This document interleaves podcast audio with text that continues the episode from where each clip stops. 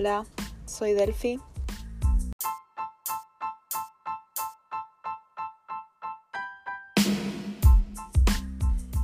Y yo soy Valen. ¿Cómo andan? Hoy les proponemos algo diferente.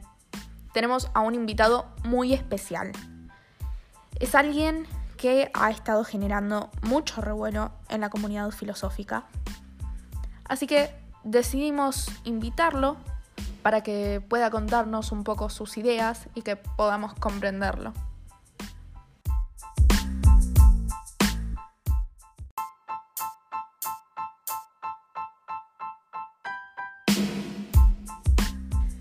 Es alguien que considera que la historia de la filosofía no es más que la historia de un error, que comenzó con Sócrates y con la sobrevaloración de la razón, algo que es un síntoma de decadencia y debilidad.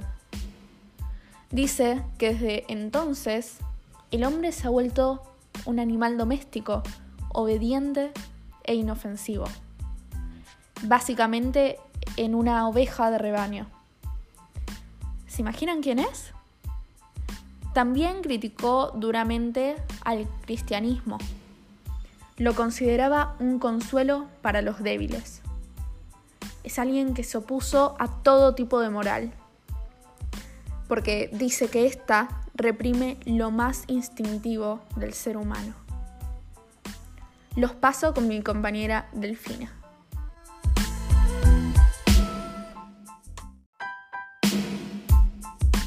Le damos la bienvenida a Nietzsche, un filósofo poco comprendido para esta época.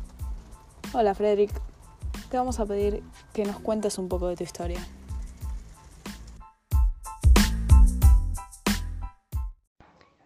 Hola chicas, bueno, me presento rápidamente.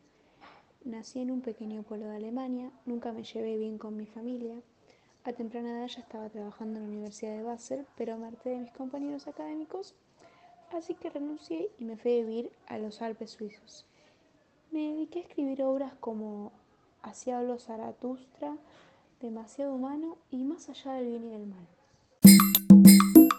Bien, y usted dice que el conocimiento es un invento humano, ¿no? Así es, tal cual como lo nombra, y por lo tanto es una ficción. O sea, usted no está de acuerdo con otros filósofos en cuanto al conocimiento. Esta es la primera vez en la historia de la filosofía que se habla del conocimiento como un invento y como una fantasía. Antes de que usted dijera esto, se había pensado el conocimiento como un hallazgo que nos permitía comprender el interior de las cosas. Sí, pero no es así.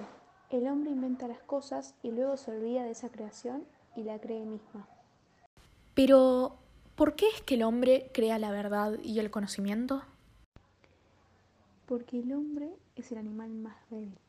Los individuos más débiles se sirvieron del intelecto para inventar el supuesto conocimiento, con el fin de dominar a los fuertes, entre comillas, es decir, aquellos que eran capaces de ejercer su voluntad libremente. ¿Y cuál es la importancia de la verdad? Que tantos filósofos, tantas personas quieren saberlo. La verdad. Al fin y al cabo, ¿qué importa, no? No importa una idea en sí misma, sino la utilidad que puede tener para la vida.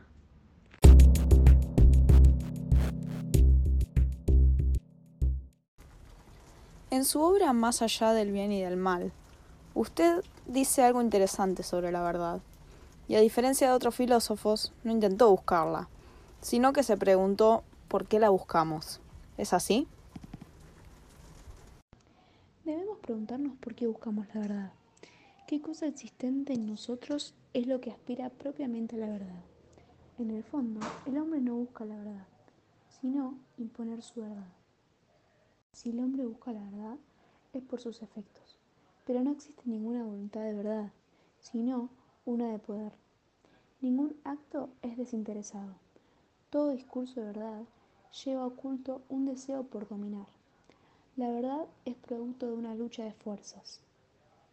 Y el conocimiento no es más que un afán de imponer al mundo nuestro orden. y un instrumento para dominar a otros hombres. Entonces, si queremos conocer las cosas, no debemos buscar inocentemente las esencias platónicas, sino reconstruir la historia que dio origen a esa verdad, a ese saber. Exactamente, hay que buscar la procedencia. Entonces, ¿es eso a lo que se le llama genealogía? Sí, y con eso pretendo mostrar cómo todos nuestros saberes fueron construidos, pieza por pieza, y fueron impuestos. Después, en cuanto a la razón, se dice que este es el rasgo distintivo del hombre, una herramienta que nos permite acceder a la verdad. Pero usted opina algo distinto. Opina que la razón pura no existe, ¿no? Claro, no existe la razón pura, libre de instintos, de deseos, de voluntad. La razón es simplemente un complemento más del cuerpo. Está unida a los instintos y responde de un modo secreto a ellos.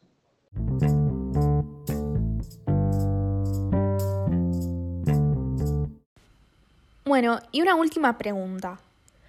En Así habló Zaratustra, usted dice que Dios ha muerto, un tema emblemático.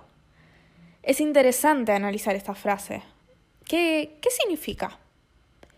Porque además, si Dios ha muerto, quiere decir que primero vivió.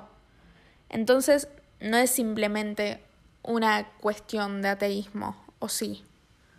Durante muchos años los hombres creyeron en Él, y esta fe era lo que les permitía suponer una verdad absoluta, una mirada que todo lo ve.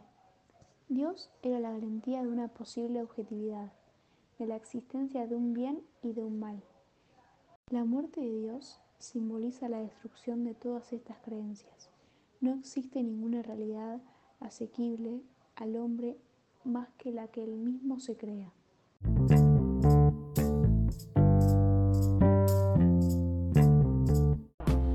Bueno, Nietzsche, muchísimas gracias por habernos contestado todas nuestras preguntas, por sacarnos las dudas.